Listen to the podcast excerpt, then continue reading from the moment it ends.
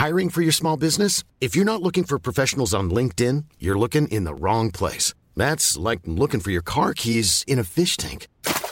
LinkedIn helps you hire professionals you can't find anywhere else, even those who aren't actively searching for a new job but might be open to the perfect role. In a given month, over 70% of LinkedIn users don't even visit other leading job sites. So start looking in the right place. With LinkedIn, you can hire professionals like a professional. Post your free job on linkedin.com slash people today.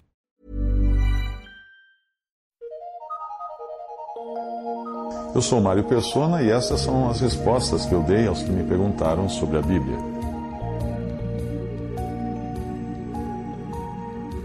Você pergunta por que alguns prosperam nessas religiões que nós vemos na TV, no, nas estações de rádio, e se é milagre a prosperidade que muitos dizem ter alcançado ali depois de frequentarem uma determinada religião que siga a teologia da prosperidade.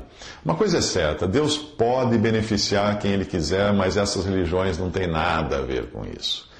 Um pouco de observação das Escrituras logo revela que os supostos milagres operados ali estão longe de serem aqueles narrados uh, na Bíblia, que nós encontramos na Bíblia. Por exemplo, veja este, em Atos capítulo 5. E até das cidades circunvizinhas concorria muita gente a Jerusalém, uh, conduzindo enfermos e atormentados de espíritos imundos, os quais eram todos curados todos curados. Atos 15, 16, versículo, capítulo, Atos capítulo 5, versículo 16. Isso aconteceu no princípio, quando Deus estava dando o devido crédito à pregação dos apóstolos por meio de sinais e maravilhas. Você percebe que eram todos curados. Acaso você já viu algum desses pregadores modernos de curas e prosperidade curarem todos os ouvintes da sua pregação? Outra coisa que precisa ser levada em conta é que qualquer pessoa que adote uma religião que dá a ela, que dê a ela uma lista de restrições, irá melhorar sua vida, irá melhorar, melhorar sua saúde. Ela passará a ser mais dedicada ao trabalho, então vai ganhar mais. Ela vai parar de beber, de fumar, de virar à noite nas farras, vai passar a economizar dinheiro, porque agora ela tem inclusive uma obrigação de dar o dízimo e ofertas para sua religião. E ela vai ser também constantemente vigiada, ensinada, encorajada pelos outros membros da sua religião.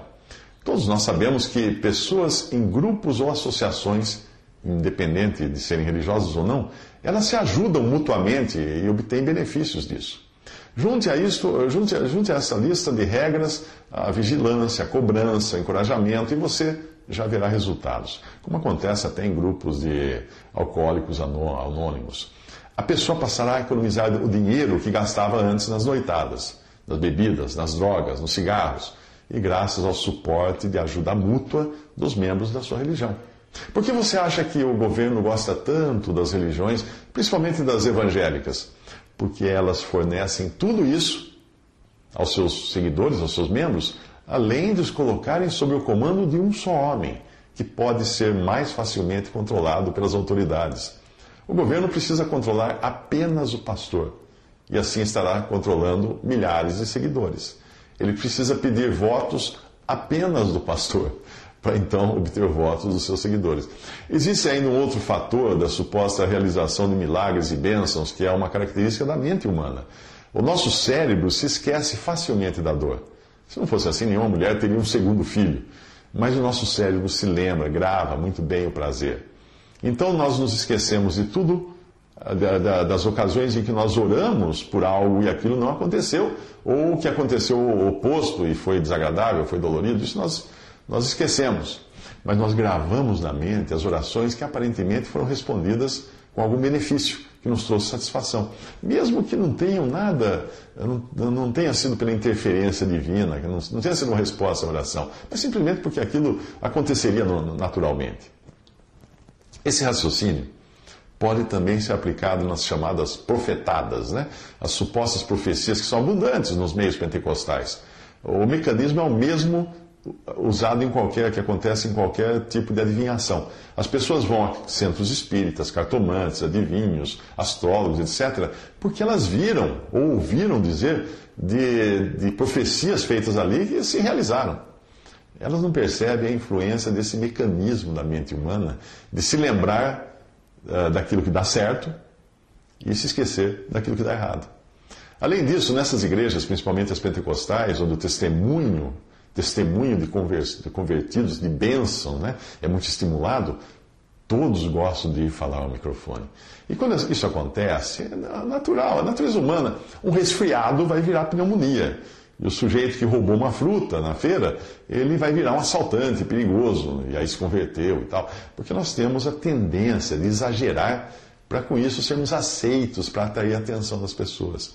Os jornais sensacionalistas costumam fazer isso, colocar uma lente de aumento nas notícias, porque eles sabem que se não sangrar, não dá audiência. E essa é outra característica do ser humano. Uh, nós gostamos de nos entreter com o mal com o sofrimento, com a desgraça dos outros. Então, um, um, testemunho numa igreja, às vezes é um show de desgraças. Esses testemunhos vale a, velha máxima de, de, que quem conta um ponto aumenta um ponto.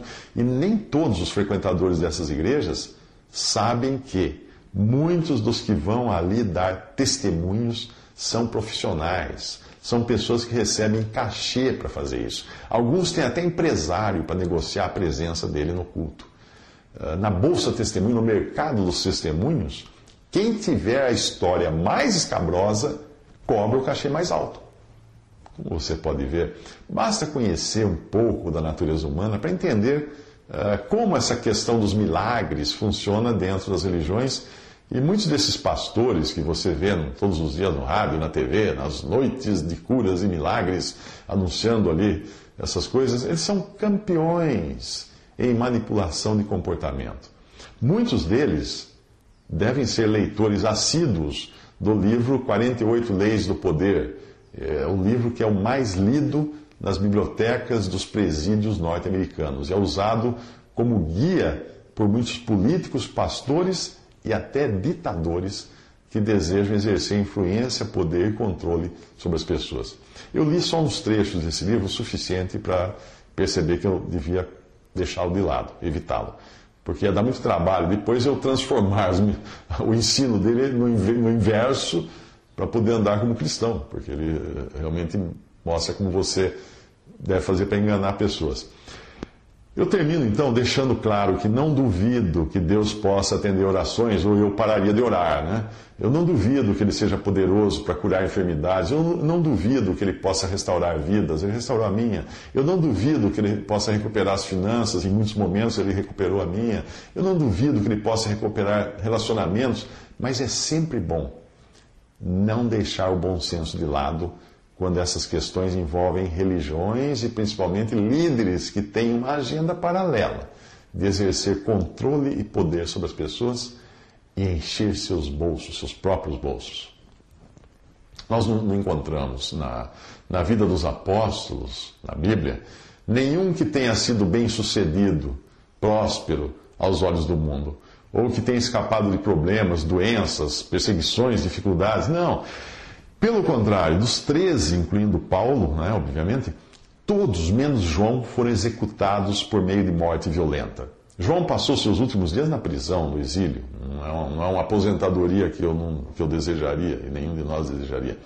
Eh, e se você prestou atenção já nos museus, nos sítios arqueológicos do mundo antigo, eh, nos documentários, você nunca terá encontrado algum palácio ou mansão pertencente aos apóstolos e nem objetos preciosos de ouro e prata que estivessem entre os seus pertences.